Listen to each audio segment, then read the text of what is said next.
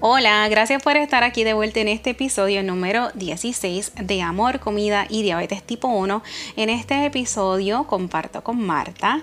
Marta, la realidad es que Marta es excepcional. Ella sobrepasó las expectativas de lo que yo podía inferir que podía suceder en, estos episodios y debo recalcar que ninguno de estos episodios son como que premeditados son muy orgánicos, fluyen, son unas conversaciones muy naturales. Y lo que les puedo decir de este episodio en específico es que, que wow, que Dios está brutal. Dios envía a personas adecuadas todos los días a tu vida para llevarte ese mensaje y Marta definitivamente fue enviada por Dios en mi vida. Espero que puedan disfrutar de este episodio y antes que nada siempre debo recalcar que nada de lo que escuchan en estos episodios debe ser considerado como un consejo médico por favor siempre acudan a su endocrinóloga, a su educador en diabetes, ¿verdad? Que le puedan entonces hacer cualquier tipo de cambio de ser necesario. Además de eso, por favor, búsquenos en las redes como Amor Comida y Diabetes Tipo 1 en Instagram, en Facebook y ya, eso es todo. Los dejo conmigo y con Marta. Espero que disfruten.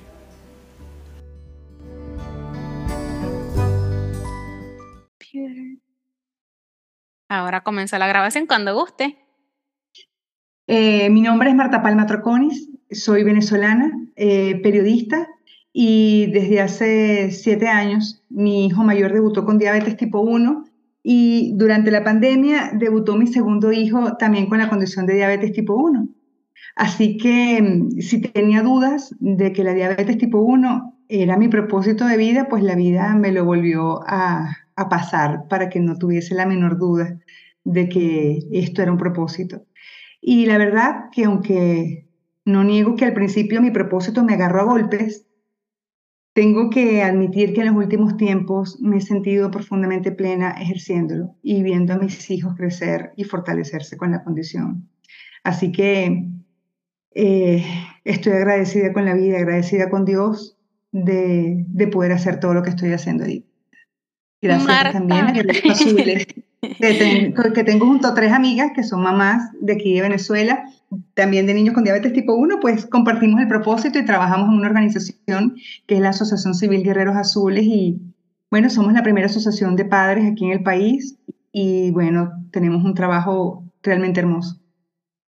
Marta, ¿por qué me haces llorar tan pronto? por Dios, eh, Rosy, perdón. Me lo vamos a dejarlo para más luego. Es que yo soy sumamente sentimental. Yo siempre digo que yo siento las cosas como, como al 10, más 10 que cualquier otra persona. Siempre ha sido así, siempre siento las cosas bien profundamente.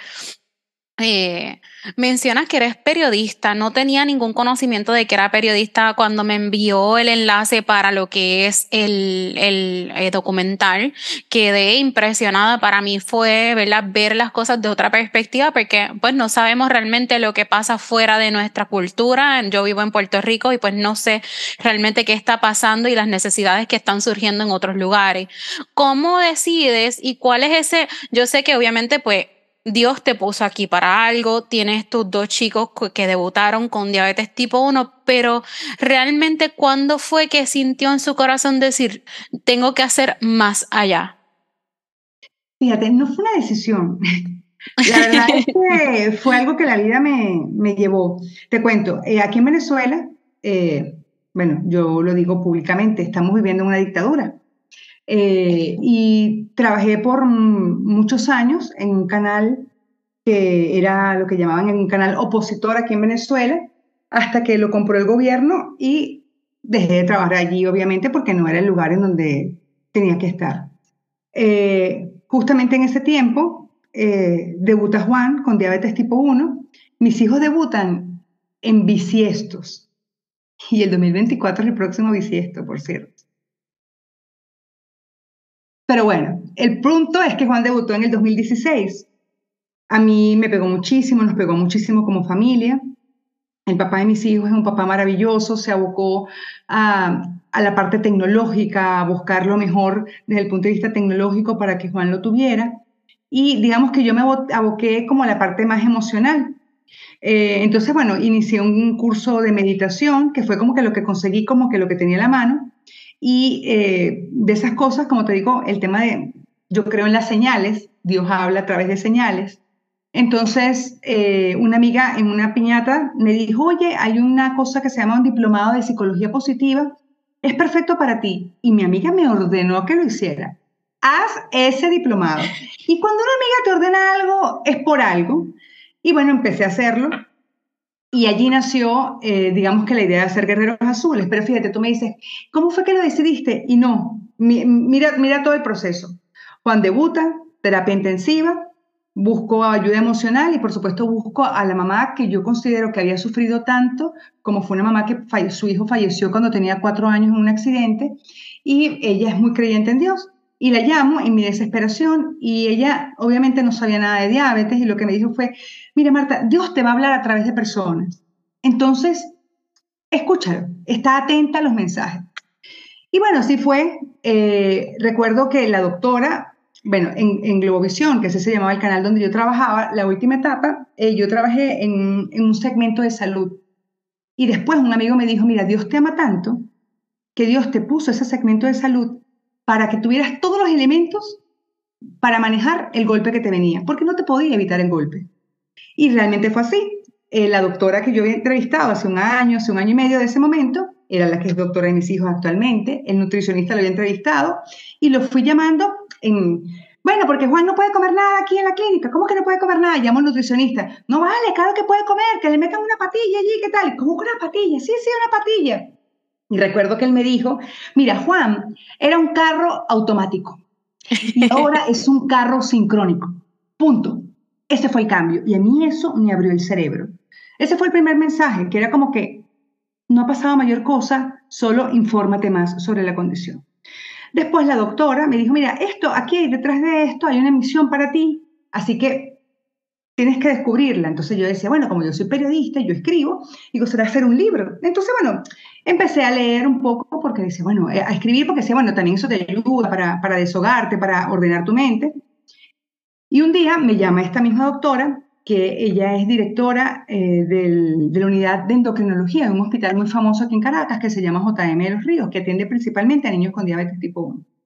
Y me dice, mira, nos viene el Día Mundial de la Diabetes, ¿por qué no te inventas una actividad? Tú que tienes tantos contactos como periodista y tal. Y yo decía, bueno, una actividad, ¿a quién llamo? Entonces empiezo a llamar a médicos, entonces me dicen, mira, hay unas mamás que tienen tiempo como trabajando, sí, haciendo cositas, llámala. Y me dan los teléfonos. Y cuando hablo con ellas, pues bueno, por supuesto, mamá azul, mamá azul, somos mamá páncreas, amigas a los dos segundos. Y, y, bueno, empezamos a pensar en qué se podía hacer para el hospital, con los niños y tal. Y el cuento corto es que decidimos hacer una actividad bastante sencilla, horrorosa realmente salió. Salió muy mal esa actividad, pero fue nuestra primera actividad. Y recuerdo que eh, eh, en, buscando justamente patrocinio para esa actividad, me reúno con el que era el representante, de, eso que está sonando es que uno de mis hijos está alto. Eh, eh, entonces, bueno, el, el, representante de Novo Nordisk me dijo, oye, tantas ganas que tienes tú de hacer algo, sabes, aquí en Venezuela no hay una red para padres. ¿Por qué no armas una red para padres y utilizas esa energía, no en hacer un congreso, que por cierto tarda un año y falta un mes nada más para, para noviembre, no te va a dar chance para eso, sino que haz una, una red de padres?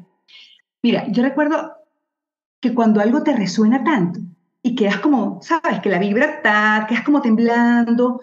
Y yo lo que hice fue hacer silencio como por dos días, Rosy, porque era como, ¿qué es esto? Red de padres, red de padres. Me resonó tanto. Y recuerdo que estaba yo caminando haciendo ejercicio dos días, no sé cuánto tiempo después, y llamo a Melissa, que ahora es mi partner, la gurú de la organización, porque su hija tiene 18 años con la condición. Entonces me dice, yo le digo, Melissa, vamos a hacer una organización. Me dijo, estás loca, aquí en Venezuela está desastre, no hay insumos, ¿cómo vamos a hacer eso? Y le dije, si no es ahora, ¿cuándo lo vamos a hacer? Exacto. El silencio de ella, ¿sabes? Fue como, claro, es ahora. Y a partir de allí nos unimos y iniciamos Guerreros Azules. Tenemos seis años trabajando y, y ha sido maravilloso, porque como te digo, esto no fue una decisión que yo tomé, que yo dije un día, yo voy a hacer Mira todo el proceso. Al final yo no decidí nada. Yo sencillamente seguí un camino, escuché a personas y cuando me resonó algo, ejecuté y estaba un sí a la vuelta de la esquina. Entonces, así fue como nació la organización. Qué bonito y, y Marta, yo te dije que no me hiciera llorar, pero parece que yo voy a llorar todo este episodio. me, me da mucho sentimiento porque pues a veces es cierto, uno espera como que esa señal de Dios de que lo estamos haciendo bien o vamos por el camino adecuado o realmente valdrá la pena hacer lo que estamos haciendo. Y justamente hoy, y déjame entonces componerme. justamente hoy hablando con mi esposo le decía, que se me hacía difícil porque muchas personas que decían que en algún momento iban a participar del, de verdad de lo que es el podcast, de regar la voz, de contar su historia, me quedan mal. Me quedan mal, me dicen que no pueden, que no están disponibles, a última hora me cancelan y yo digo, con contra si realmente pues valdrá la pena uno continuar pues tratando de llevar eh, un mensaje que, que se necesita escuchar, que se necesita visibilizar, porque somos una minoría con esta condición, entonces tratando de, de, de, que la voz se riegue, de que los mitos pues ya dejen de, de continuar, ¿verdad? De generación tras generación, tantos mitos y tantas cosas que son los pensamientos equivocados, y mi esposo siempre me dice, mi esposo es otra cosa, mi esposo es un pilar. Él siempre me dice, pero cógelo con calma, alguien, pues esto es poco a poco, esto es un día a la vez, no, no te precipites, yo te entiendo. Y me da la razón, me da, me da la razón en cuanto a mi frustración. Y de igual manera como que se sienta conmigo y me dice, pero ¿será que, no sé, las personas están muy ocupadas, tienes que tal vez tener eso en mente, hay muchas personas trabajando. Y cuando mencionas eso de que pues realmente pues no fue como que levantaste la mano un día y dijiste, pues esto es lo que me toca y esto es lo que voy a hacer, realmente pues es el propósito que tienes para que, que tiene Dios para tu vida y, y lo recalca ambas para usted y ahora para mí, porque entonces esta fue mi señal de decir, pues entonces Roxana, no importa que te hayan cancelado, no importa que no tal vez las personas que tenías planificadas o agendadas en las próximas semanas no puedan participar, mantente firme que pues poco a poco, ¿verdad? Uno sigue, uno sigue con lo que es el propósito, que eso es excelente, ¿verdad? Que, y, me convierto en tu productora a partir de ahora y te prometo conseguirte mucha gente aquí en Venezuela que va a estar encantada de hablar contigo sobre diabetes tipo 1. Se lo agradezco muchísimo. Lo que sucede es que, y verdad, yo sé que nos vamos un poquito fuera de, de tal vez el, el enfoque de, del contenido, pero es que yo soy de Puerto Rico.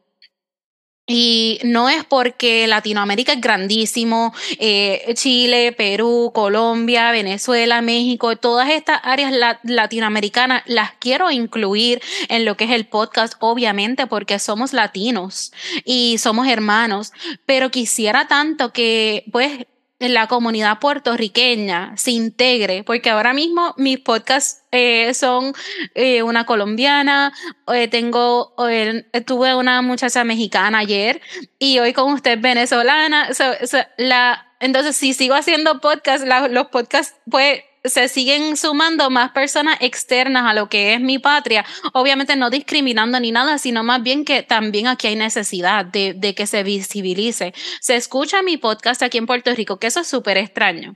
Mi podcast se escucha aquí en Puerto Rico. Pero entonces no tengo tantas participantes que digan, yo quiero compartir, no, no sé, eh, eh, ¿Y no ves ahí un mensaje? ¿Cómo? ¿No ves ahí un mensaje? que si escuchan esto, eh, estoy necesitada, no mentiras. No, no, no, para nada. Lo que siento es que a lo mejor el mensaje es que vayas más allá de tu país. Y que sencillamente claro. en algún momento, en algún momento, tu país va a empezar, oye yo, oye yo. Y entonces ah, ahora sí. Exacto, no definitivo. Es que el mensaje tienes que llevarlo a otro lado en este momento. O a lo mejor al mismo lado, pero a lo mejor si los que quieren hablar son de otros países, hazlo y, y, vamos a ver qué pasa, deja que, que, la cosa fluya. No, deja que la, la, cosa fluya, mi niña.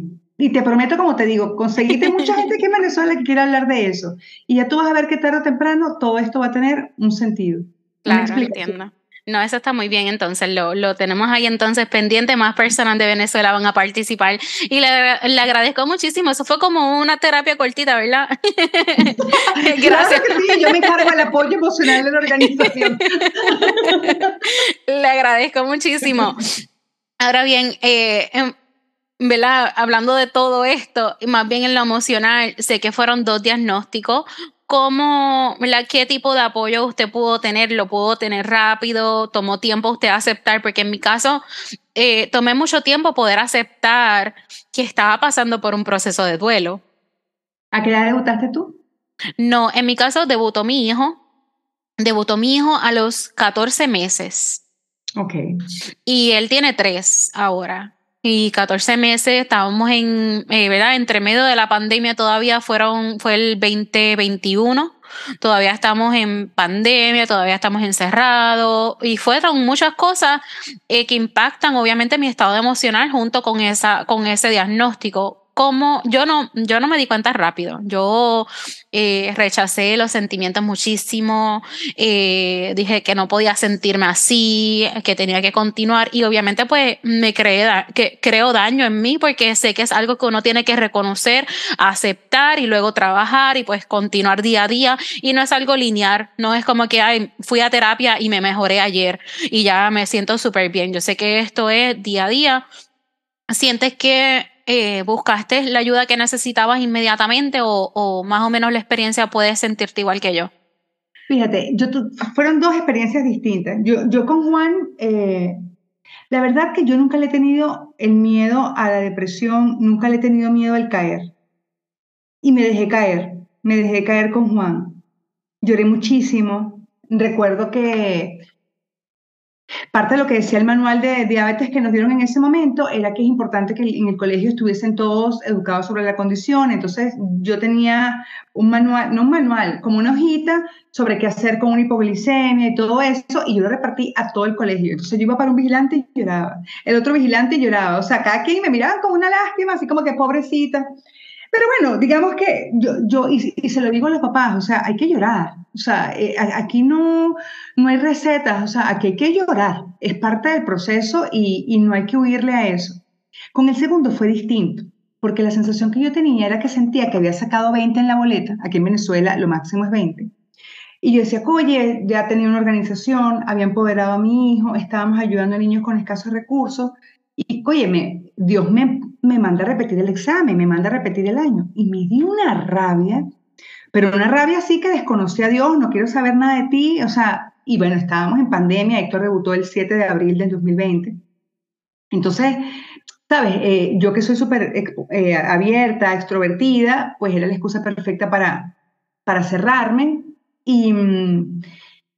Y me cerré, no, no, no quise hablar con nadie de la organización, estaban todos pendientes y a todos los iba los dejaba en azul, no hablaba y decía, bueno, este es mi momento de poder ser antipática, de poder ser eh, malhumorada y, y lo ejercía a la plenitud.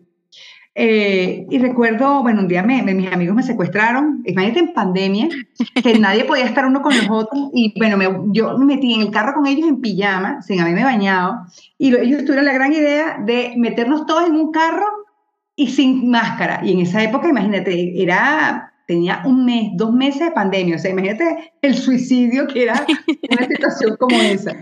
Pero bueno, al final, fíjate, e, e, esa vez no hablamos de nada de diabetes y, me hizo mucho bien hablar con ellos, aunque me hayan invadido mi espacio.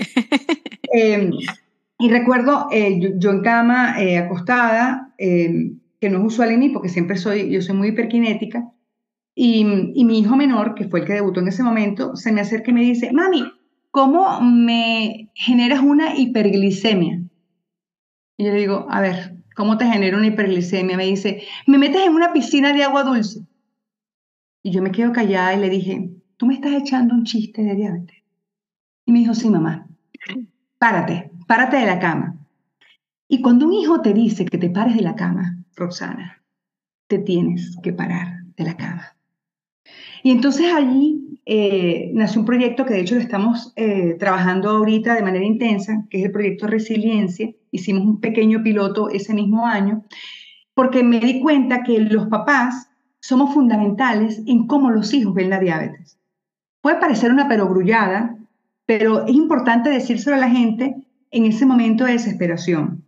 No para que no lo tengas, sino para que lo tengas a mediano plazo, porque es necesario el momento de desesperación, Musca. No se puede bypassear. Es necesario llorar y desesperarse y preguntarse y negar a Dios y hacerte el por qué a mí 20 mil veces. Pero llega un momento en que esa etapa se vence. algunos se le vence más rápido que a otros. Claro. Y entonces eh, es importante que los papás tengan conciencia de que como ellos van a ver la condición, lo van a ver los hijos. Y entonces allí nació el proyecto Resiliencia, eh, que básicamente consiste en entrenar a los papás sobre eh, educación emocional, gestión emocional, sobre el lenguaje, sobre la narrativa. Y eh, es importante porque eso lo va a reflejar en sus hijos. Entonces, por ejemplo, a los papás, en las charlas que, que, yo doy dentro de la organización, les cuento siempre el cuento de Thomas Edison, que no sé si lo sabes, que fue el que descubrió la luz y el que inventó el bombillo. Y ese pana, que es una lumbrera, resulta que eh, un día llegó del colegio y le mostró a la mamá una carta y se, la, y se la da. Y la mamá dice, mira hijo, esta carta dice que eres tan, tan inteligente que no hay maestros que te puedan dar clases allá en el colegio, así que te voy a dar clases yo. Y esa mamá le dio clases a su hijo y su hijo fue un genio e hizo lo que hizo y cambió la humanidad. Cuando ese hombre está ya adulto, revisa la carta y la carta lo que decía es que era un retrasado mental. Imagínate que esa madre le hubiese dicho a ese potencial genio que era un bruto. Posiblemente estuviésemos sin luz ahorita o lo hubiese descubierto otra persona. Claro. Pero es una historia de la vida real que le contamos a los papás para que sepan lo trascendentes que son en el discurso y en lo que le dicen a los hijos. Y entonces eh, decidí aprender de ese dolor que estaba teniendo en ese momento y se hizo ese piloto y ahora queremos hacer este, este programa mucho más amplio y justamente estamos trabajando en eso. Perfecto. Me parece me parece e, excepcional ese mensaje, porque es cierto, sé la historia porque se la, yo fui maestra en algún momento antes de la pandemia y eso era lo que siempre le decía a mis estudiantes. No, no, no nos demos por vencidos por lo que puedan decir otras personas de nosotros, incluyendo a nuestros familiares, nuestros papás, nuestros abuelos, porque no es nuestra narrativa. Nuestra narrativa es lo que nosotros decidimos y desde ahora en adelante yo como su maestra les doy potestad de hacer lo que ustedes deseen en el mundo. Sea, ustedes quieren ser astronautas, yo era maestra de tercer grado, imagínense, eh, astronautas, veterinarios, doctores, pediatras, yo tenía un, un sinfín presidente, eh, todo, todo. Aquí pues presidente no, más bien gobernador. Teníamos muchos niños ejemplares decididos en hacer un cambio en el mundo. Entonces, ¿por qué se lo vamos a limitar? De igual manera, también tuve una niña con diabetes tipo 1 antes de tener a mi hijo y tuve esa niña dos años en el, en el salón. Eh, siempre digo que fue como, como... Ese fue tu curso preparatorio. Definitivo, siempre lo digo y se lo agradezco a la mamá por, por ayudarme a entender, porque yo no, yo no entendía qué era lo que yo estaba haciendo. Ella me llevó de la mano, ella siempre estaba muy disponible, nos llamamos, eh, ¿qué hago? Está bajito, está alto, siempre estábamos mucho en contacto y sí, ella fue mi escuelita, siempre lo digo, fue mi escuelita y una, una niña súper capaz, ya grande, ya está en séptimo, si no me equivoco, que ya ha pasado mucho tiempo. Pero sí, cuando mencionas eso, y darle las herramientas a nuestro hijo y ser, ¿verdad? Ejemplo, espejo de lo que proyectamos en ello es tan importante. Sabemos que pues, el diagnóstico es súper abrumador. Eh, son tantas cosas que uno piensa y tantas películas que nos hacemos negativas sobre la connotación diabetes solamente por la palabra y tenemos que cambiar la narrativa empezando por uno mismo, ¿verdad? No te preocupes, todo va a estar bien, no vamos a tener complicaciones, mamá va a hacer un buen trabajo, tú cuando estés, ¿verdad? En, mi caso, que, mi, que yo todavía tengo un bebé, pues en algún momento pues le pasaré la batuta y pues ahora te toca a ti cuidarte, pero sabes que tienes las herramientas útiles para poder hacerlo. Partiendo de eso, los hijos de usted, ¿cuánto, ¿cuántos años tienen respectivamente? 13 y 16 años. 13 y fueron, porque eh, todavía no entiendo muy, no, no comprendí muy bien, ¿hace cuánto tiempo fue diagnosticado cada uno? Juan debutó el 29 de febrero del 2016 y Héctor el 7 de abril del 2020. Cuatro años cuatro años aparte. ¿Cómo ellos llevan ahora, obviamente ya siendo más grandes, cómo ellos llevan su, su condición? usted menciona que los ha empoderado, pero más allá, siente que, a veces que, que sí lo están logrando. Obviamente las mamás nunca los dejamos ser, siempre vamos a estar como que ahí pendiente, pero sientes que ellos sí saben que ellos pueden hacer lo que quieran en la vida. Sí, yo creo que ese es el objetivo como mamá, que los, ellos no sienten que la condición los limita. Pero fíjate que pasó algo hace poco. Mira, eh, bueno, sabes, yo me encargo del apoyo emocional, entonces me da risa porque todo el mundo está como muy pendiente de mis chamos, que si están bien, que si no están bien. Y la verdad, yo siempre digo que yo soy una mamá absolutamente imperfecta, ¿sabes? O sea, no, mm, no, no tengo las respuestas para todo, hay, errores que cometo con mis hijos, sobre reacciono con las hipoglicemias, o sea, yo soy una mamá normal que me gusta abrazar y acompañar a la gente mientras llora. Y a veces tengo una frase que da paz, básicamente eso. Pero eh, eh, Juan ya está, está en, lo que llamamos en Venezuela en cuarto año, o sea, falta un año para que termine el bachillerato. Y, y hace como en enero tenía un campamento. Entonces era la primera vez que se iba a quedar sin su papá y sin mí en una noche. Y estábamos, José y yo, así como que súper tensos, ¿no? Eh, entonces, bueno, lo cierto es que me dice, acompáñame a hacer la ficha médica del campamento. Era una semana nada más, era con todo el salón a una montaña aquí en Mérida, entonces, bueno, eh, cuando se pone allí, me dice, le preguntan, ¿tiene algún tipo de discapacidad? Y él pone, sí, diabetes. A mí eso me, me quedé así. ¿Cómo que diabetes es una discapacidad? Sí, diabetes es una discapacidad. Yo me quedé callada porque no, no, me, me quedé como en shock. Y esa noche lloré mucho. Al día siguiente lloré mucho. Entonces, claro, como te digo, hablé con, con Melissa, que como te digo es la gurú de la organización, tiene una hija de 28 años. Entonces yo le digo, Melissa, Juan considera la diabetes como una discapacidad. Entonces ella se ríe y me dijo, ¿no conoces a tu hijo? Pregúntale por qué él considera la diabetes una discapacidad. Seguro tiene una respuesta que tú no te imaginas, pero te puedo asegurar que él no se siente menos que nadie por la condición. Eh, porque la verdad ellos eh, son muy seguros de sí mismos.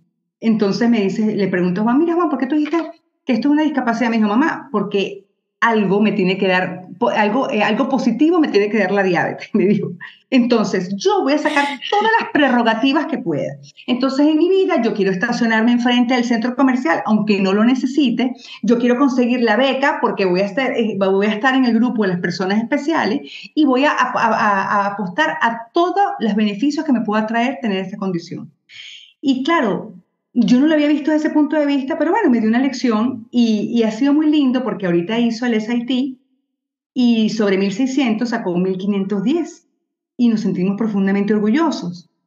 Y le dije, viste, que a lo mejor igual puedes ganar la beca y no, no apelar al tema de la diabetes. Me dijo, siempre voy a apelar a la diabetes, porque la diabetes me pertenece y voy a utilizarla a mi favor. Siempre lo voy a hacer.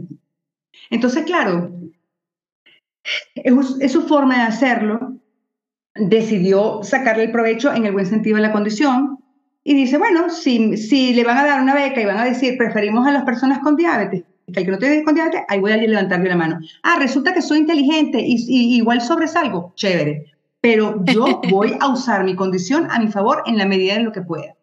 Entonces, bueno, eh, es un aprendizaje que estoy teniendo de ellos. Eh, por supuesto que hay días que es terrible. Por ejemplo, hace como una, la semana pasada, eran las 4 de la mañana y Héctor estaba en high y me levanto y le digo, chamo, ah, porque Héctor, eh, Héctor está con el, G, el, G7 y la verdad no nos ha ido tan bien, él no ha tenido como un feedback, no, no, no, no, no escucha cuando le llega la alarma, le ha salido alergia, entonces lo que él tanto esperaba, que fuese más chiquitito, pues resulta que no ha cumplido con sus expectativas.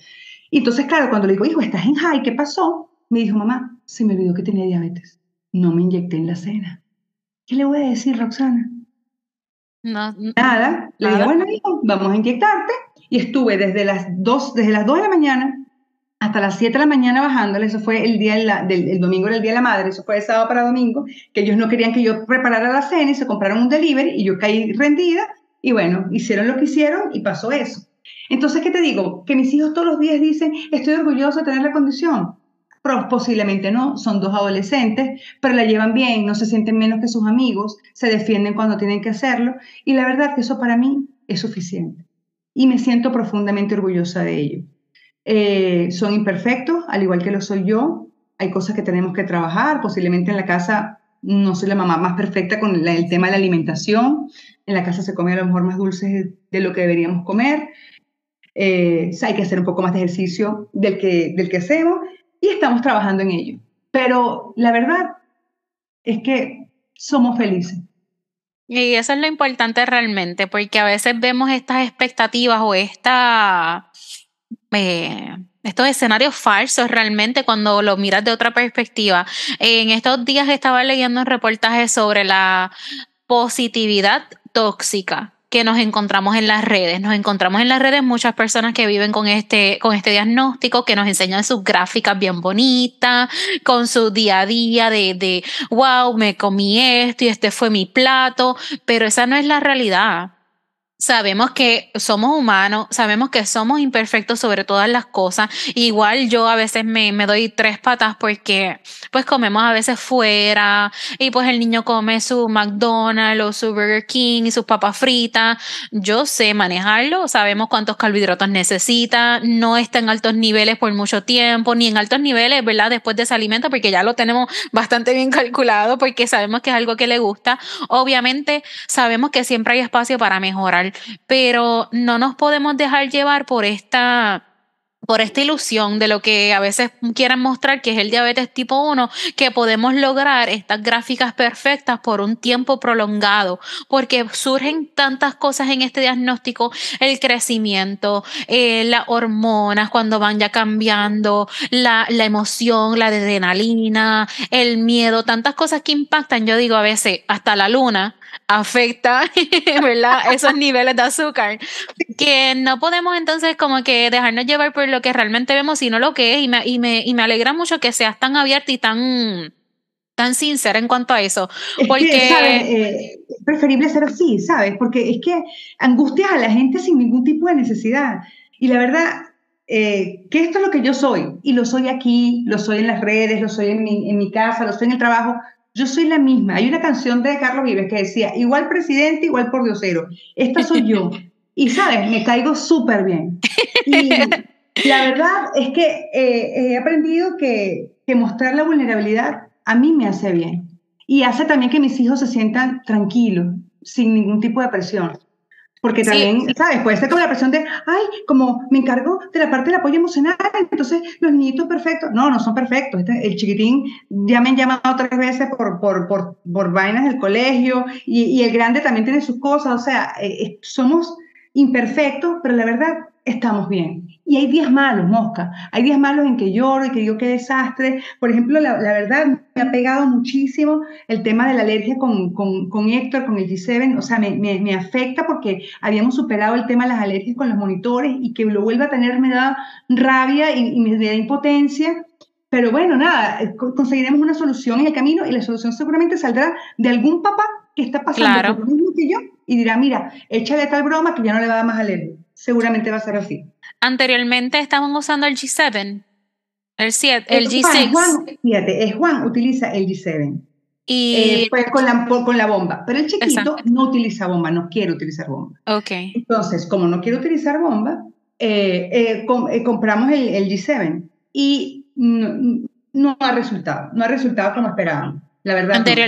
Anterior, anteriormente usaban otras, otro sensor. Mi, eh, mi No. bebé usa, no, mi bebé usa el anterior a ese, el Dexcom, pero es G6, es la versión anterior. Claro, es el que utiliza Juan. Juan utiliza el 6 y Héctor utiliza El eh, eh, siete. está, está con el 9, con el, con el nuevo, que es el 7. Ajá. Y, no- y, y hemos tenido, él me dice, mira, no me llegan las alarmas, que por eso fue que él llegó, dice haber llegado a High, y yo, yo la verdad no lo escuché. Y, no sé, a lo mejor es que no lo entendemos, pero lo de la alergia es algo real. Y Sí. eso me, me está generando mucha impotencia ahorita. Sí, allá habrá alguien que, que, le, que la contacte o le escriba, Marta, yo tengo la solución. Eh, nosotros, ¿verdad? No padecemos en y, ¿verdad? Gracias a Dios, hasta el momento, él ha tenido el G6. Hemos, empezamos con el G6 y hasta ahora, pues no tenemos en mente cambiar porque su bomba, su bomba de insulina eh, se comunica con, con el ¿Cuál, la- sensor. cuál utiliza él? La bomba de insulina de, de Fabián es la Omnipod. Es Ah. una bomba de insulina no tradicional que no tiene sus cablerías No, ni le- nada. Quiero que sepas, tengo seis meses de insumos para Héctor, pero Héctor no ha querido usar la insulina, eh, no ha querido usar, la bomba. Mm. Esperemos que sí, sí, sí, ¿verdad? Y pues no, no hay mucho que uno pueda hacer como que para obligarlos, ya ellos están más grandes y no sé, quedarnos en la conformidad de que si está llevando un buen manejo, si se está inyectando como corresponde, como usted menciona, si están felices sobre todas las cosas, ¿verdad? Más allá de lo, de lo médico, más en cuanto a salud emocional, si se sienten bien, pero, ¿verdad? Por mi experiencia.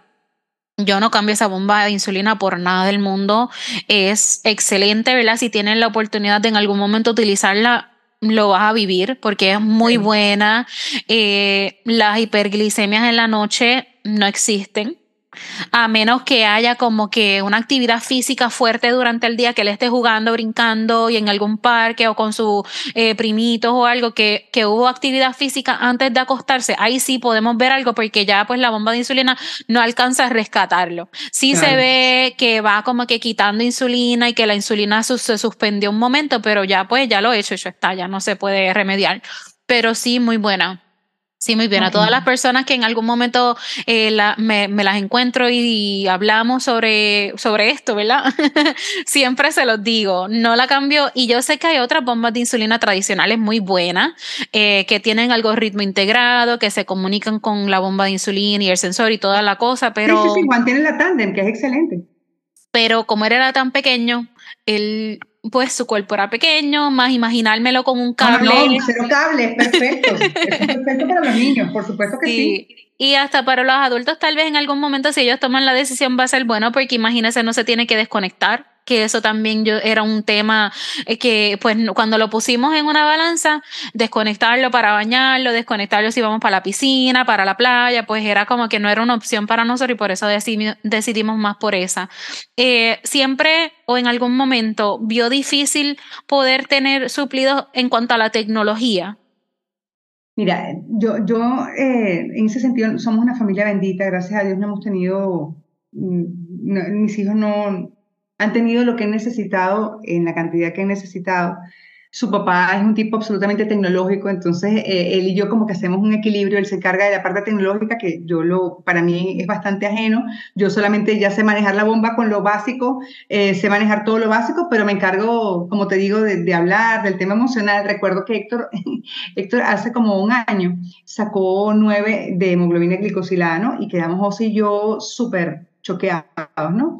Y, ¿sabes? Esa sensación así como de malestar que la sientes en, la boca del estómago. Entonces él me llama y me dice, tú me puedes dar apoyo emocional, ya que le das apoyo emocional a todo el mundo, me lo puedes dar a mí. Entonces, la desventaja que tienes tú es que eres el papá de mi hijo. Entonces, déjame procesarlo yo, déjame llorar yo y cuando yo lo procese y yo pataleé, pues entonces yo tuve el apoyo emocional. Por supuesto, cuando ya pasa eso, cuando ya me no, vale, ya estoy bien, vamos a trabajar, lo que hicimos fue sencillamente enfocarse en la solución, que era lo que estábamos haciendo mal, fuimos al, al, endocrino, eh, el niño estaba sufriendo con una basal muy baja, y bueno, realmente eso es lo que estaba eh, llevándonos a, a, forzar mucho la, la insulina rápida y se sentía frustrado y tal, y bueno, ese fue el resultado y mejoró, incluso lo hicimos al mes siguiente y, e incluso bajó hasta 8, o sea, en un mes bajó a 8. Pero, pero bueno, digamos que yo puedo dar apoyo emocional cuando no es mi hijo, pero cuando es mi hijo tengo que masticar un poquito, llorar un poquito, berrear un poquito y después puedo trabajar en, en eso, pues. Pero, pero sí, la verdad es que aquí en la casa somos bastante equilibrados en el sentido de que José se encarga de, la parte tecnológica, Juan es un pipiri, como puedes ver, pipiri en Venezuela quiere decir que es algo buenísimo en la parte tecnológica y le encanta y es curioso y entonces eh, ellos se encargan de, esa parte. Y yo me encargo del conteo de carbohidratos, me encargo de la comida, me encargo del ejercicio, me encargo de la motivación, de poner los cartelitos en, el, los vídeos de tú puedes, vamos a hacer ejercicio, vamos a comer un poquito mejor y, y bueno, hemos hecho un, buen team, hemos hecho un buen team. Eh, ¿Cómo, cómo dirías, era, eres entonces la cheerleader oficial? Ah, totalmente, soy la presidenta de fan de mis dos hijos, o sea, olvídate, eh, totalmente. Y, y, la verdad es que se aplauden los procesos, no los resultados. Y es un aprendizaje que he tenido en el último año. Mi hijo menor ha hecho un esfuerzo extraordinario por mejorar sus notas. Estamos en un colegio que es muy exigente académicamente aquí en Venezuela. Eh, y, soy eh, fan, soy cheerleader de, de, su proceso, de ver, por ejemplo, ah, hay que tomar apuntes en clase. sí, hijo, cuando tomas apuntes la cosa la recuerda mejor. Ah, puedes creerlo, fue un asombro para él en mitad del año darse cuenta de la importancia de tomar apuntes. Eh, con esto lo que te quiero decir es que eh, hay que trabajar en los procesos. Los resultados vendrán. No, no quiero niños de 20, quiero niños que, manejen la frustración. Y mm, aunque a veces me siento mal por algunas notas, creo que esto también los está preparando para la vida. Y de hecho Juan tiene una frase que no, no sé si la gente del colegio la sepa. Ellos estudian en un colegio que se llama la Academia Washington. Y Juan hizo unas pasantías el año pasado en una empresa aquí y los de la pasantía dijeron, wow, este niño es una lumbrera, es lo mejor. Entonces cuando él salió dijo, mami, lo confirmé, la vida real es más fácil que la Academia Washington. él entonces ganó, él ya sabe que cuando salga de ahí él va a estar súper preparado. Claro, y al final es que hay que aplaudir los procesos. O sea, para mí, eh, Héctor es un mejor estudiante del año pasado en comparación con este año, no por las notas, eh, la verdad no, sino porque ya aprendió a tomar apuntes, porque arma su bolso en la noche y no espera en la mañana para hacerlo. Entonces son pequeños, grandes pasos. Yo digo al niño, un pequeño paso para el hombre, un gran paso para la humanidad. Así es. Aplaudir los, aplaudir los procesos, principalmente. Sí, eso es lo importante. Mencionaste anteriormente que eres obviamente la que, la, que se encarga de la alimentación, del conteo de carbohidratos. Sabemos que eh, la cultura latina específicamente nos encanta los carbohidratos. ¿Cómo maneja eso? ¿Los incluyes? ¿No los incluyes? ¿Están restringidos? ¿Están tal vez un poquito controlados? ¿Cómo es la dinámica? esa es mi materia pendiente, mi niña. Esa es mi materia pendiente, que aquí en la casa se come con mucho eh, carbohidrato y la verdad es que las meriendas no son tan saludables como deberían ser. Entonces, el trabajo es que, mira, en vez del ponquecito vamos a trabajar, en vez del ponquecito, cómete la fruta. Entonces, bueno, la fruta que, con Juan, que es el mayor, que es el más comelón de todos, para bien y para mal, él sí se come sus frutas, él sí prueba todo, él es un cibarita. El chiquitín eh, come nada más milanesa de pollo, milanesa de carne, eh, tajada, eh, punto. Entonces, el tratar de, que pruebe otras cosas, imagínate que el otro día le dijimos, no puede ser que tú no comas lentejas, o sea, entonces, bueno, la verdad, uy, me parece sensacional, déjame pagar un segundo y ya. Claro. Eh, la verdad es que em, esa es mi materia pendiente, mi niña. Esa es mi materia pendiente, mejorar la alimentación de mis hijos. El pequeño sí hace muchísimo ejercicio, pero el mayor sí tiene que trabajar también en el tema. Entonces, por ejemplo, yo le decía a Juanjo, hay que bajar un poquito de peso, tal. Eh, y me decía, mamá, saqué 1510 en el SAT o sea, hoy no me hables de eso y dije, bueno, pero son cosas, o sea, como te digo, no soy una mamá perfecta, no somos una familia perfecta y nuestra materia pendiente es mejorar nuestra alimentación. Y eso es verdad. Sí, yo siento que eso debe ser tal vez tema pendiente para muchas familias, incluyéndome. Aquí no es que salimos, a, salimos a comer mucho durante los fines de semana, eh, pero pero sí dentro del hogar pues se hace nuestro arroz, eh, siempre hay algún tipo de pasta, proteínas, frutas, vegetales, tratamos de incluirlo todo, pero no sé qué le está sucediendo a Fabián en estos últimos días, él no está queriendo comer, él está como que en huelga de hambre él ve el plato, no quiere, él se come tal vez la carne o el pollito y no quiere más nada, no quiere los vegetales, quiere tal vez fruta, sí es, él sí es, como decimos acá, buen diente, él quiere comer de todo y él lo prueba de todo y él prueba todo y si no le gusta, pues lo dice, no, no me gusta, eh, mamá, no me lo voy a comer o no quiero, pero sí yo entiendo que esos temas como que en, todo en todos los hogares, más tal vez en nuestra cultura latina que nos, nos encanta, a mí me encanta el pan. A mí me encanta un buen arroz con habichuelas, con gandules, que aquí se hace mucho. Pero... el tema aquí, el trabajo es trabajar en las porciones, o sea, que se coma su pedacito de pan, pero que el pedazo no sea tan grande, sino que sea pequeño y que tal vez haga más ejercicio. Entonces, lo que yo le digo Juan, si tú haces más ejercicio, tienes más eh, posibilidad de comer. Yo recuerdo un amigo que ya, él, debutó a los 19 años, y ya tiene 26 años y es un atleta, no sabes lo guapo que es, y él me decía que él hacía montañismo nada más que para comer, comer pan dulce con mermelada de guayaba que la verdadera razón por la cual él hacía deportes extremos era porque era un gordito eh, por dentro. Entonces lo que hacía era hacer más ejercicio para poder comer lo que le provocaba. Y eso es válido. O sea, al final es un buen acuerdo con el cuerpo. Claro, sí, eso entonces es pues, motivación para todos que nos estén escuchando. Si quieren darse entonces ese gustito, ese ponquecito, ese pancito con mermelada, pues sé lo que quiere decir, sé lo que quiere decir ponquecito, porque la esposa de, de, del primo de mi esposo es de Venezuela. y ella tiene una niña y ella le decía ponquecito o ponque. Y yo, ¿Qué quiere decir eso? Pero es un, un bizcochito pequeño. Un, un cupcake. Exacto, un cupcake, exacto. Pero súper, súper buena recomendación. Lo voy a anotar a ver si lo pongo en práctica, hacer más ejercicio para poder comer más. es la porción. Al final, el, el, truco es comerte lo que quieras, pero a lo mejor trabajar en, en el control, en que no es que te, comas, te lo comas todo. Y bueno, esa es otra cosa. Por ejemplo, en la casa, eh, si hay una, un momento especial, entonces, ¿sabes? Antes yo compraba el, el, pote de helado completo y me di cuenta que se acababa. Se acabó eso. Compro el helado individual y cada quien come un helado y se acabó. Cada quien siente que comió plenamente, pero claro. una porción de principio a fin. Entonces, eso también es otro dato que estoy utilizando yo aquí con mis pequeños.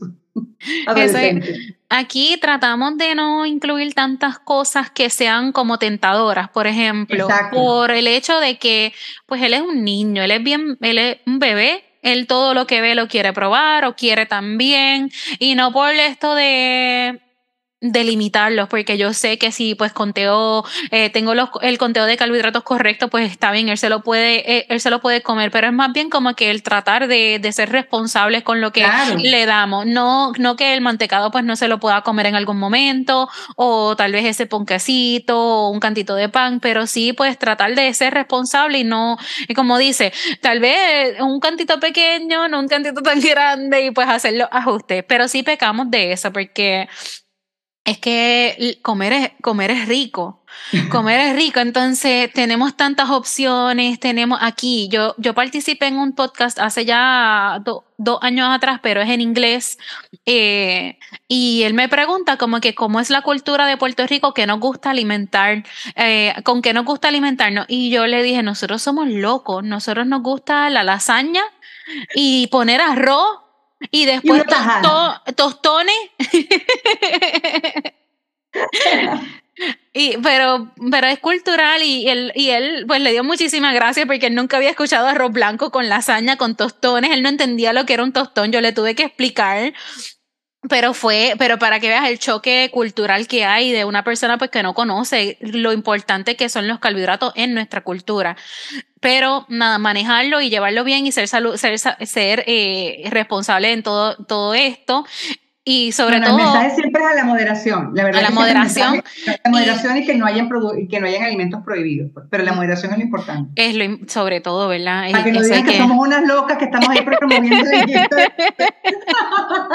Por favor, cuando terminen aquí, se hacen su arrocito, su lasaña, tostones. Y si no hay tostones, pues maduro, que es, eh, riquísimo. Em, partiendo, ¿verdad? Y, y, cambiando un poquito de tema, quiero entrar en, en lo que es el documental el documental de Guerreros Guerrero Azul, correcto. Ese, cuando y yo me acerco a usted y le cuento la historia de por qué me acerco a usted. Yo a veces. a mí no me gusta que me digan usted, que quede públicamente que todo en acta, porque me hace sentir vieja. Entonces, por favor, me lo digo públicamente. ok, voy a, voy, a hacer todo lo posible por, por, por tutearla. Eh, cuando me acerco a ti, me acerco porque a veces a mí me da como, una, como, un, un, deseo en la noche de, de, poder ser productiva, porque a veces pierdo muchas horas de sueño y digo, pues este es el momento de hacer una búsqueda en Instagram, en Facebook, a ver quién tiene diabetes tipo 1 en sus plataformas y me encuentro con la plataforma de usted de, de tuya ahora. Bueno, tranquila, dime como quieras, tranquila. Me encuentro con, con, la plataforma, con la plataforma de usted y digo, oye, qué, qué brutal esta, esta muchacha y con sus videos. Y me encantó el video que, que eh, tú y yo, yo y tú, que ah, eso, ese, ese video me encanta porque es cierto. Yo, todas las mamás que conozco que tienen un niño con diabetes tipo 1, instantáneamente somos amigas ya. Ya, dame tu contacto que nos vamos a escribir y vamos a hacer. hermanas azules, listo. Y cuando veo todo lo que, lo que el mensaje que llevas me encanta, pero no tenía ningún conocimiento de que eras periodista, no tenía conocimiento de lo que es el, el documental, que es impresionante. Y me acerco, ¿verdad? Por, para llenar esta plataforma de personas que puedan hablar sobre este tema. Es para que entiendas que no, uno no, a veces uno está en la búsqueda y uno está escribiendo a la persona que a veces pues uno no sabe ni, ni realmente quiénes son estas personas que, que, que están aquí en la plataforma. En cuanto al documental que está espectacular. Lloré, y lo sabes que lloré desde el principio casi hasta el final. Eh, ¿Cómo surge ¿Cómo surge la idea de, de, hacer un documental, de exponer la necesidad sobre todas las cosas de lo que está sucediendo en Venezuela? Fíjate, yo soy periodista. Entonces, la verdad es que eh, cuando nace Guerreros Azules, tú sabes que cada, eh, la organización tiene como un poco de, las personas que, la fundan, ¿no? Y así como aquí en Venezuela, por ejemplo, hay una organización, entonces esa organización eh, se llama Prepara Familia y la, la, fundadora es abogada y ha demandado al gobierno por todas partes del universo. Nosotros no hemos demandado a nadie, eh, pero nosotros sí, digamos que nuestro énfasis es en la parte, de, por ejemplo, tenemos un manual para padres, que es diferente al manual que nosotros vimos, es un manual un poco más emocional, queremos que sea como un abrazo para las personas en ese momento. Entonces, es, un manual chiquitito. Tenemos un manual para adolescentes, que es un manual de 12 micros que están eh, en nuestras redes, porque como nuestro principal trabajo tiene que ver con pares, entonces el manual a un adolescente que le hable un adolescente, al papá que le hable un papá. Entonces, eso tampoco lo decidí, Rosana. Yo tampoco decidí ese documental. Estoy yo de vacaciones y de regreso me revienta una persona el teléfono y atiendo porque llamó, no sé, 10 veces. Y yo estaba en el aeropuerto regresando a Venezuela, de Estados Unidos, y me atiende un X. Eh, resulta que era un periodista de la revista Times, que eh, es venezolano, y me dijo, tengo que hablar contigo para hacer un documental. Y entonces, bueno, yo dije, a mí tú me dices, vamos a, dime, dime tal, y yo, yo me siento, porque todo lo que sea hablar con diabetes, yo no, olvídate de, ay, espérate una cita, no, dime cuándo, ponemos fecha y vamos. De, imagínate, tú eres mujer como yo. Yo fui a la cita con ese tipo sin haberme pintado el pelo después de regresar de vacaciones. Imagínate lo que me insistió Will. Y Will tiene una idea, bueno, como tienes dos niños con la condición, queremos hacer un documental contigo. Y yo, no, no, no, yo no soy tan interesante. Vamos a hacer algo de diabetes, pero a nivel de Venezuela, que no existe, porque tú lo sabes, al final quien habla de diabetes es porque le duele. Y, somos pocos, la verdad, en relación a la población mundial. Lo cierto es que lo convencí de hacer un, eh, un documental eh, de, con casos de Venezuela. Entonces empecé con la producción, las muchachas me dijeron, bueno, haz tu cosa. Yo siempre pensé, vamos a hacer una cosa de 15 minutos, de 16 minutos para Instagram. Ese fue el primer acercamiento. Pero entre las cosas que tampoco sabes es que mi hermano es cineasta. Entonces, él en ese momento aquí en Venezuela estaba haciendo dos documentales muy importantes de una cadena de farmacia que se llama Farmatodo y de un comediante que lo acababan de votar de un programa de televisión justamente por este tema de la censura y todo eso, y él estaba haciendo su documental. Estaba en dos documentales muy importantes para el país. Y bueno, sale la hermana pidiéndole para hacer una cuestión que iba a ser 15 minutos en Instagram. Él se molestó, pero entonces, claro, tengo yo a mi amigo, recién amigo Will, que es eh, eh, reportero de, de, la revista, de fotoreportero de la revista Times, y mi hermano, o sea, dos machos alfa, y yo en el medio, y yo, vamos a hacer la cosa, vamos a hacer la cosa. Y al final, eh, mi hermano, por presión, decidió, dijo, bueno, vamos a filmar y después vemos cuándo, cuándo editamos el asunto. Como pueden ver, durante toda la entrevista está mi hijo alto. Em, y resulta que empezamos a hacer el, el documental con la parte de preproducción, buscando las familias y tal. Esta historia no está chévere, la que te voy a, la que te voy a echar. Entonces, eh, en mitad, eh, la filmación fueron las tres historias. Entonces, fueron tres filmaciones en el 2017. Will va a la primera filmación, va a la segunda, pero decidió no ir a la tercera. Will me dijo, Marta, no puedo fotografiar la diabetes. Me siento profundamente frustrado como, como fotógrafo este documental me, está llevando por los cachos, no logro cómo meterlo, pero ya estaba adelantado el, el documental de cine, porque ya no era para Instagram, era para cine. Y yo le digo, pero ¿cómo vas a hacer? Bueno, lo cierto es que Will se perdió y a los seis meses eh, tuvo una aneurisma, eh, falleció un tipo bastante joven, 42 años tenía en ese momento, y, y nunca pudimos rescatar las fotos porque, bueno, yo hice público esto, pues dije, mira, él sintió que no logró fotografiar la diabetes y la mamá dijo, si él no logró fotografiar la diabetes, creo que él no quiere que se muestren las fotos que él tomó, que seguramente eran maravillosas, pero como era muy exigente consigo mismo, pues nunca tuvimos acceso a esa fotografía. Ese documental durmió 2017 por dos años, dos años y medio. Dos años en donde yo cada cierto tiempo insultaba a mi hermano, hacía comentarios sarcásticos como que cuando nos ganemos el Emmy, porque yo no sé dónde saqué que íbamos a, ganar el Emmy, cuando nos ganemos el Emmy, yo me voy a montar en el podio, voy a decir, mi hermano nunca creyó en este proyecto. Y yo sí creí hasta que llegamos y ganamos. Y mi hermano, déjame en paz, que no tengo tiempo, ¿qué tal? Ya tenemos allí eso, que lo vamos a hacer? Y bueno, poco a poco se fue haciendo hasta que finalmente, ups, llegó la pandemia y mi hermano quedó sin ningún tipo de trabajo por hacer y gracias a la pandemia, bendita pandemia, mi hermano se abocó al documental y ese documental estuvo listo para inscribirlo en el Emmy y como yo le pedí al universo un Emmy, aunque fuimos nominados con tres, solo ganamos uno. Ya yo sé que al universo hay que pedirle muchos Emmys o muchas cosas sin número porque cuando uno pide algo específico, el universo es exacto al dar. Y bueno, ganamos un Emmy, nos sentimos profundamente orgullosos de ese Emmy y es nuestra carta de presentación. Y esas familias son parte de Guerreros Azules, son nuestros niños, o sea, eh, no es que, ay, no los vimos más nunca, no, o sea, sabemos de, de todos ellos y son parte de nuestra comunidad. Mi Esa esposo, es la documental. Sí, siempre, siempre dentro de todo esto me doy cuenta que realmente uno está dispuesto a recibir muchas cosas de diferentes lugares. No necesariamente, sí le pedimos al universo, al universo ciertas cosas y sí Dios es capaz de proveerlas cuando realmente pues las pedimos con, con, tanto, con tanta fe de que sí, de que se va a dar. Eh, pero sí también nos damos cuenta de que en este proceso hay cosas que suceden porque tienen que suceder. Y definitivamente lo que es el documental de Guerrero Azul es un documental que tenía que suceder.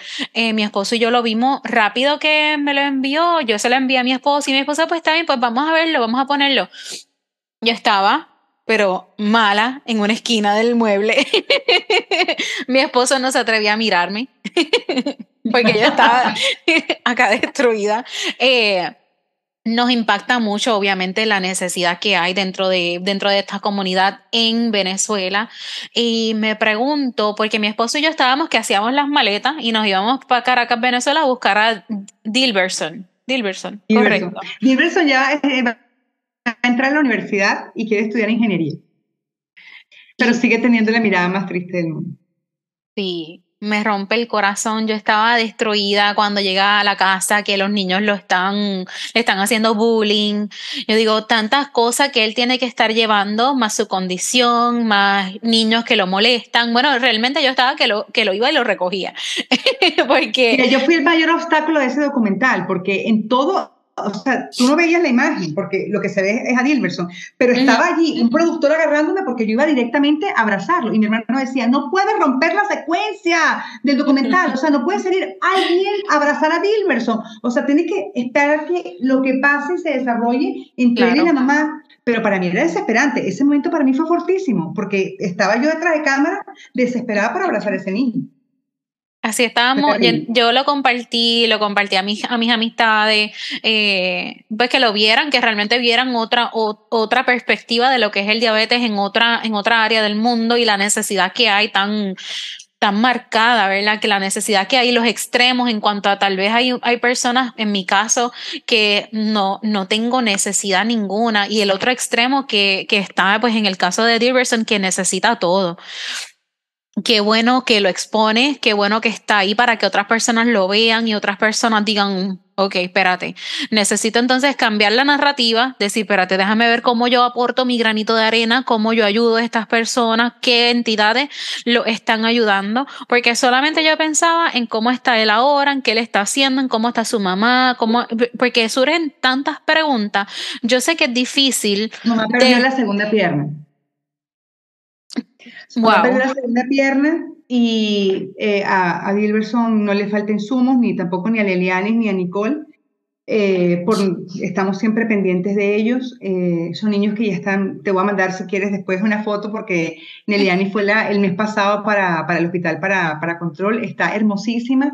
Y había una chiquitina de como de nueve años que estaba con el tema que no, no se quería inyectar. Y yo le explicaba a ella que... Eh, en la etapa en la que ella estaba no era negociable no inyectarse, nunca lo es, pero mucho más en esa etapa porque en ese momento se está creando todos sus órganos, en el momento del crecimiento y se puede, eh, puede dejar de crecer si no se inyecta, puede, puede realmente truncar muchos de sus sueños en, por no inyectarse. Y fue hermoso porque Neliani es muy tímida entonces le dije, necesito que me ayudes. Me dijo, niña, ¿qué quieres? Le digo, no, que esta chiquitina no, no se quiere inyectar. Y ya yo le dije lo que le iba a decir, pero al final ella, ella le va a parar a alguien, de, a, una muchacha, a una niña, a una mamá. Y, y Neliane fue hermosa porque se le acercó y le dijo, mira cómo estoy. Y la verdad estaba guapísima, bellísima. y entonces me, la niña la ve y le dijo así, me dijo, bueno, para ser como yo, tienes que inyectarte. Mira, eso me sentí tan orgullosa de ella porque, bueno, su familia es hermosa, viste a Nelson, eh, viste a la, mamá que ya tiene otra hija, eh, decidió tener otra bebecita y, bueno, es una familia bellísima. Y bueno, la verdad es también, eh, Diverson, nosotros después de ese documental inmediatamente lo llevamos a una organización que se llama Kikania, que nos aliamos con ella y, superó la desnutrición. Pero claro, es complicado cambiar el tema ah, familiar. Su, su tema familiar es complicado cambiar. Sí, definitivo. Pero está bien. Qué bueno. duermo, hoy duermo un poquito más tranquila. Obviamente siempre lo incluyo, incluyo muchas cosas en mis oraciones y esa noche realmente pues pedí tantas cosas que todo en, en todo el aspecto, no tan solo en su salud con diabetes tipo 1, pero en sí su entorno familiar necesita muchísima ayuda. Eh, realmente espectacular. Le, le, de verdad le felicito porque Sabemos mm, de muchos documentales que salen y que son informativos, pero yo no quiero, y no es, y, no me malinterpretan, no es que yo no quiera información porque yo vivo la condición. Yo quiero que me enseñes realmente qué es lo que está sucediendo, porque no lo sé, no lo vivo, no vivo esa necesidad y qué bonito poder exponerlo. Luego de este, de este documental, ¿se abren puertas a más organizaciones a intervenir con esta necesidad? Bueno, fíjate, con esa, eh, nosotros ese documental, mm, digamos que nos ha ayudado a, a que la gente entienda. O sea, cuando tú vamos a una organización eh, y le mostramos el documental, es como que la carta de presentación. Mm, después de eso no hay mucho que decir. La verdad, hemos tenido, gracias a Dios, hemos conseguido financiamiento para un par de proyectos. Ahora, ahora estamos trabajando para, para fortalecer el proyecto de resiliencia, que, mm, porque nos hemos conseguido con otras cosas. Iniciamos el año pasado un piloto de uno de los programas que se llama Día Azul y empezamos a ir a los colegios y decimos, bueno, normal, pues, o sea, sencillamente el programa Día Azul consiste en dos charlas, una para los profesores, otra para el salón de donde está el niño. ¿Qué de malo puede suceder? Pues bueno, resulta que eh, de los 18 colegios que hemos ido, Cuatro, no han permitido la educación en diabetes porque aquí la directiva ha considerado que si recibe la educación, pues debe ser responsable de la gestión de la condición del niño. Entonces, bueno, ha sido interesante porque nos hemos aliado con organizaciones de defensa de los derechos del niño. Aquí en Venezuela se llama SECODAP, un hombre maravilloso que se llama Oscar Misle, que justamente por el tema periodístico se pudo eh, contactar de manera fácil y él nos ha ayudado a trabajar con el tema de de fastidiar a, organizaciones que tengan eh, la, posibilidad de, ejercer presión. Y bueno, de hecho, justamente la semana pasada nos reunimos con la BEC, la Asociación Venezolana de Cámaras de, la, Cámara de Colegios Católicos, Cámara de Colegios Privados, con el favor de Dios, la semana que viene vamos a tener una reunión con 18 profesores, eh, directores de colegio que van a estar mucho más abiertos si debuta algún niño con la condición dentro de su, de su escuela y van a estar abiertos a estas charlas. Entonces, bueno, digamos que son cosas importantes que estamos haciendo. Melissa, que es la, la que te decía que es la gurú, ella es la más eh, tecnológica de nosotras, entonces ella se encarga de la base de datos. Estamos haciendo una base de datos a nivel nacional. Eh, y se encarga también de la parte específicamente de las redes. Mariola se encarga de la parte de finanzas, lleva un proyecto que se llama Dulce Mirada y estamos llevando eh, poquito a poco a 10 niños por mes a, a que le hagan la revisión de, la, de retina eh, con, con una, un grupo oftalmológico que, que, ella es amiga de ellos. Eh, una mamá eh, tiene el proyecto Dulce Sonrisa, entonces se encarga la atención primaria odontológica de los niños. Entonces cada quien tú ves que como que Muni es la, vive en Miami y Muni es médico y entonces ella se encarga, digamos, de la parte de recaudación de fondos fuera del país, es una mujer brillante y tiene como esa idea más de la parte de investigación. Entonces yo siempre digo que todos tenemos ahí como nuestro superpoder y, y, lo unimos justamente para en el mismo propósito.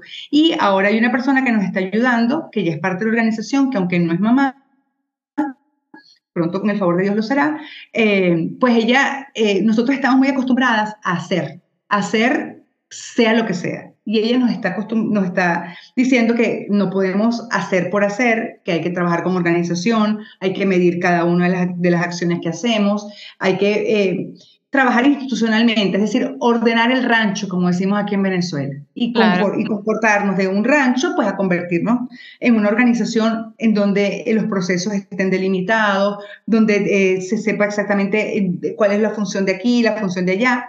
Y entonces, bueno, estamos creciendo poco a poco. Mm, también nos hace falta en algún momento un papá que sepa de finanzas, de, invertir y esas cosas. Esperemos que eso pase en algún momento, que se nos acerque. Pero la verdad, ahora hemos podido eh, unir cada uno de nuestros esfuerzos y estamos dando lo mejor de nosotros para que la organización eh, siga para adelante. Y el trabajo que estamos haciendo con Novo Nordis, que es, nuestro patrocinante, para llevar eh, talleres de diabetes a padres, a pacientes y también a personal de salud. Entonces estamos yendo a diferentes estados del país porque en el interior del país la diabetes es una condena de muerte. Eh, una vez un doctor me dijo algo que me dolió muchísimo. Me dijo, los niños con diabetes tipo 1 son niños tristes.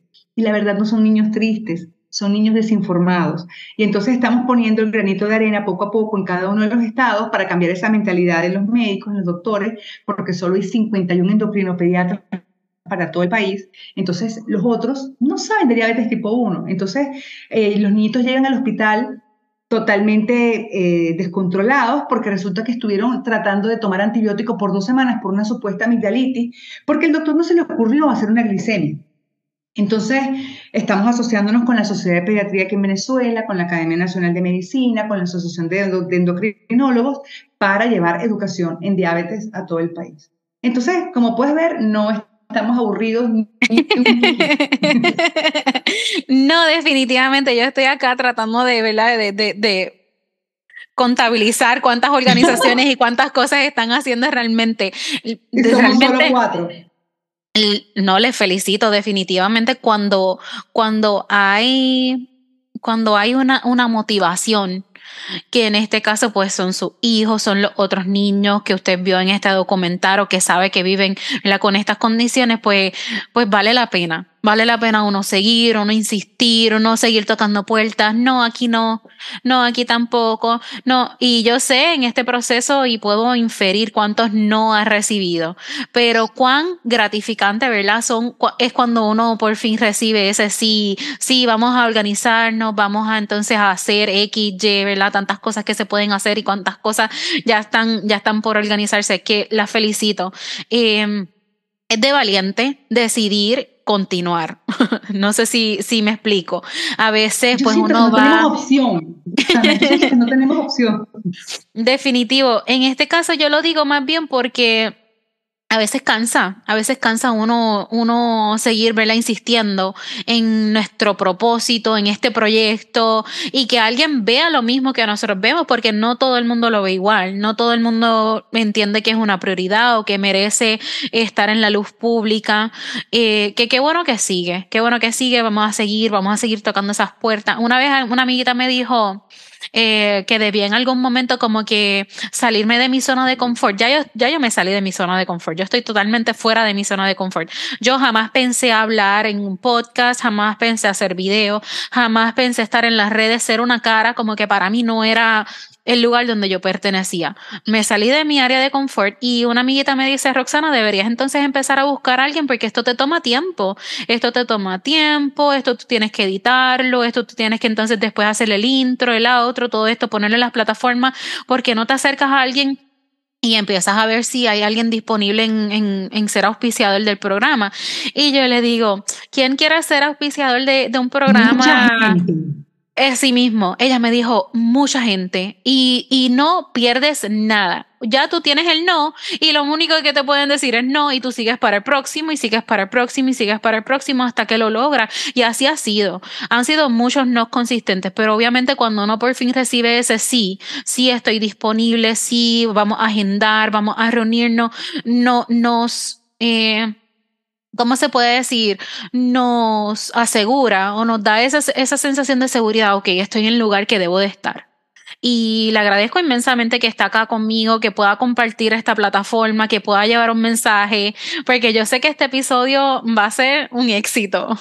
Qué bueno, ojalá que sí, pero lo que te iba a decir, o sea, fíjate que yo creo que la clave es que somos varias, entonces cuando una decae, la otra le dice a la otra, mira, no, vamos para adelante. Por ejemplo, el proyecto resiliencia era un proyecto en principio mío, eh, yo pensé que esa era parte, eh, pero al final es absurdo, o sea, este proyecto está generado para una comunidad y la comunidad es la de guerreros. Entonces, al principio la muchacha, o sea, me decía Mariola, yo no creo mucho en el tema de la resiliencia, pero yo creo en ti. Entonces, si tú crees en eso, vamos a darle. Pero sabes, para que tú veas que la vida da muchas vueltas, tantas vueltas que la hija de Mariola, que tiene diabetes tipo 1, está estudiando psicología en la Metropolitana, que es la universidad que es aliada de nosotros en este proyecto y posiblemente su tesis sea sobre el tema de resiliencia, para que vean que al final todo tiene que ver con lo mismo. Al final, eh, eh, cuando en algún momento yo decía, no podía, Mariola me decía, yo confío en ti, esto va a salir es importante tener gente alrededor. Si tú no tienes gente alrededor que te, que te agupe, que te diga vamos para adelante, tú me llamas y yo soy también tu cheerleader, Rosana. Le agradezco muchísimo eso. Yo tengo un cheerleader personal, eh, mi esposo. Él, yo, ¿verdad? Yo sé que él, él siempre escucha mis episodios y los comparte él nunca, nunca me ha dicho como que no lo haga. Él nunca ha sido como que de estas personas que me dicen, ay, no, pero ¿para qué? O no, me cuestiona.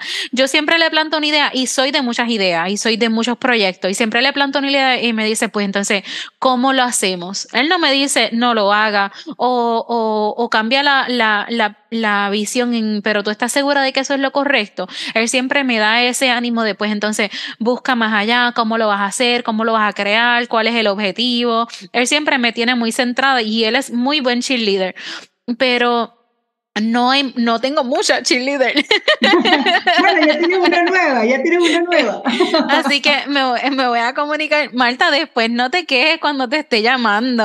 No, para nada. De hecho, yo tengo, para, para, que, para que sepas, yo tengo desde hace como, incluso un año antes de, de que Juan debutara, eh, de, eh, una, una, amiga aquí en Venezuela tiene un, bueno, tiene un novio y ahora es su esposo que, que le dispararon y quedó parapléjico. Un muchacho guapísimo, súper deportista. Y yo recuerdo que, bueno, eh, él es tan resiliente que cuando le dieron la noticia de que no iba a caminar más nunca, él lo único que preguntó es que si él podía tener hijos. Y los médicos estaban en shock. Entonces le dijeron, bueno, sí, sí puedes tener hijos, pero no vas a poder caminar, no importa, yo me encargo de lo demás. Y yo recuerdo que yo, cuando Juan estaba en terapia intensiva, mira, yo no hice ni número uno, o sea, número uno sí hice, pero número dos no hice más nunca, no me peiné, no me bañé. Fue, fue bueno, de hecho, había en la, clínica una peluquería y recuerdo que mi mamá cuando me dijo, hija, vete a bañar, lávate el cabello, no, la muchacha me decía, no sé cómo hacer para quitarte los nudos que tienes en la cabeza, porque no me, no, no me peiné nunca, no me peiné nunca. Y eh, eh, la, la novia de ese muchacho vino a visitarme se llama Mariana Reyes. Y ella recuerdo que jamás voy a olvidar las palabras, porque de hecho ahora es una de las frases de Guerreros Azules, que me dijo, no vengo a pasarte la mano por la cabeza, ni a decirte pobrecita, vengo a invitarte a que consigas en el aprendizaje en esto que mucha gente puede llamar tragedia. Si ella no era ella, y si no hubiese estado pasando por lo que estaba pasando, yo lo hubiese agarrado a golpes. Pero la autoridad moral que tenía esa mujer para decirme eso era tal que yo no, no podía decirle nada. Yo sencillamente necesitaba entender lo que ella me estaba diciendo, que tardé bastantes meses, por cierto. Y fíjate que parte de la frase de Guerrero Azul que la diabetes no es una tragedia, sino una herramienta de aprendizaje.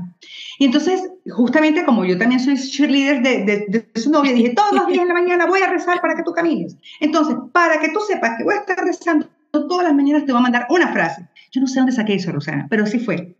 Empecé a mandarle un mensaje en la mañana de personas, o sea, de, de Churchill, de, de Bebione, o sea, sí. Hasta que un día yo dije, oye, pero si te estoy mandando este mensaje a él, voy a empezar a mandárselo a más personas. Y entonces tengo ya siete años enviando mensajes en la mañana a un grupo de más de 300 personas con las cuales siento que energéticamente estoy como comunicada. Y yo les digo a ellos que yo soy como su galleta de la fortuna, que cada vez que se levantan, pues tienen ahí un mensaje. Así que, Rosana, te voy a meter en mi grupo de frases de la mañana a partir de hoy. Me parece espectacular. Me encanta esa descripción de la galleta de la fortuna. Me fascina. Marta, bienvenida. Te acepto como mi galleta de la fortuna. No, le agradezco muchísimo, de verdad que a veces uno tiene una perspectiva de lo que va a ser un episodio. A veces uno pues sabe más o menos realmente lo que esa persona puede decir o puede aportar, pero sobrepasaste mis expectativas. No me imaginé una conversación con usted así. No nos conocemos y, y la, y, la, y la energía entre, en esta conversación ha sido tan bonita y tan tan tangible, ¿verdad? Que, que, ha sido tan bonita y tan llevadera y, y, el mensaje se va a llevar y todo el mundo que escuche esto pues va a decir, wow, eh, pues hay muchas cosas, ¿verdad? Que hay que modificar y todo lo que se aprende en este, en este episodio. yo y tú, yo, ¿cómo es que la canción? Tú y yo, yo y tú, nos llevamos bien. No, definitivo. Marta, si las personas te quieren conseguir en Instagram, Facebook, ¿dónde te pueden conseguir? ¿Cómo te llamas allá? Marta Palma Troconis. Es largo, pero aquí en Venezuela ya la gente lo tiene metido en el disco duro por, por el tema de Globovisión. Mi Marta es con TH y Palma Troconis, así como Palma y Troconis, de tronco, no sé, Troconis, Marta Palma Troconis. Y básicamente trabajo con, con, diabetes, trabajo con resiliencia, trabajo con, con crecimiento personal y la verdad que me siento súper bien. Qué bueno, qué bonito. Algo antes de, de, terminar que quisieras añadir, que quisieras expresar, eh, alguna invitación que quieras hacer. Bueno, yo siempre eh, hablo con, con alguien que pueda estar a lo mejor debutando, eh, que sepa que, que, es válido sentirse desesperado, pero tal vez el primer mensaje para los papás, que tú, tú lo sabes porque lo has vivido, es que, que, no son culpables de la condición de su hijo, es una condición autoinmune y que eh, ni hizo ni dejó de hacer nada para que su hijo o hija tuviera esa condición. que es válido llorar, que es válido patalear, es válido pelearse con Dios, es válido preguntarse por qué, pero va a llegar un momento que por nuestros hijos debemos pararnos y cambiar la pregunta del por qué a mí, el para qué a mí y conseguir un aprendizaje. Y que tengamos en cuenta que el proceso que llevemos nosotros lo va a llevar nuestro hijo, así que pensemos en nuestra narrativa, pensemos en que nuestro hijo puede fortalecerse con la condición. Y, y la verdad es que esto es parte de la vida, ¿sabes? Y nos tocó la diabetes como nos puede haber tocado cualquier condición. Entonces, sencillamente hay que tratar de, en momentos, pelearse con ella, en otros momentos no, pero digamos que el llamado específicamente de Guerreros Azules es de fluir con la diabetes tipo 1 porque no hay ningún sentido en pelearse con la condición. Desde ningún punto de vista, pelearse va a hacer que ganes, siempre vas a perder. Entonces, la frase es, hay que fluir con la condición. Perfecto. No le voy a añadir más nada. Me parece es perfecto. Les invito a todos a, ver el documental Guerrero Azul. En, además de en YouTube, ¿está en alguna otra plataforma? No, lo tenemos en nuestra plataforma. Se llama El Camino del Guerrero. El Camino, del, Guerrero. del Guerrero. Perfecto. se llama nuestra actividad del Día Mundial de la Diabetes que la hacemos en noviembre. El Camino del Guerrero. Camino del Guerrero. Esta no, está espectacular. Espero que la puedan ver. Eh, si no hay más nada que añadir, voy a parar la grabación, pero no te vayas, ¿está bien? Ok, está bien.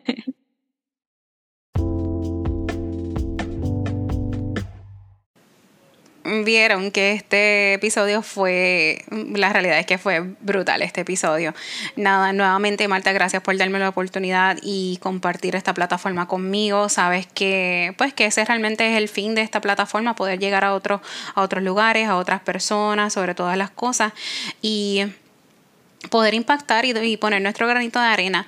Ahora bien, en cuanto a las plataformas de, Marta, ella ya las indicó en el episodio y de igual manera yo las voy a incluir en las notas del programa junto con el enlace para poder ver el documental El Camino del Guerrero en YouTube. Lo voy a dejar por ahí. De igual manera, si conocen a alguien que quiera participar de lo que es este este, podcast, se pueden comunicar conmigo a través de las plataformas en Facebook, en Instagram y mi correo electrónico Amor Comida y Diabetes Tipo 1 en las redes y Amor Comida y Diabetes Tipo 1 arroba gmail.com en el correo electrónico.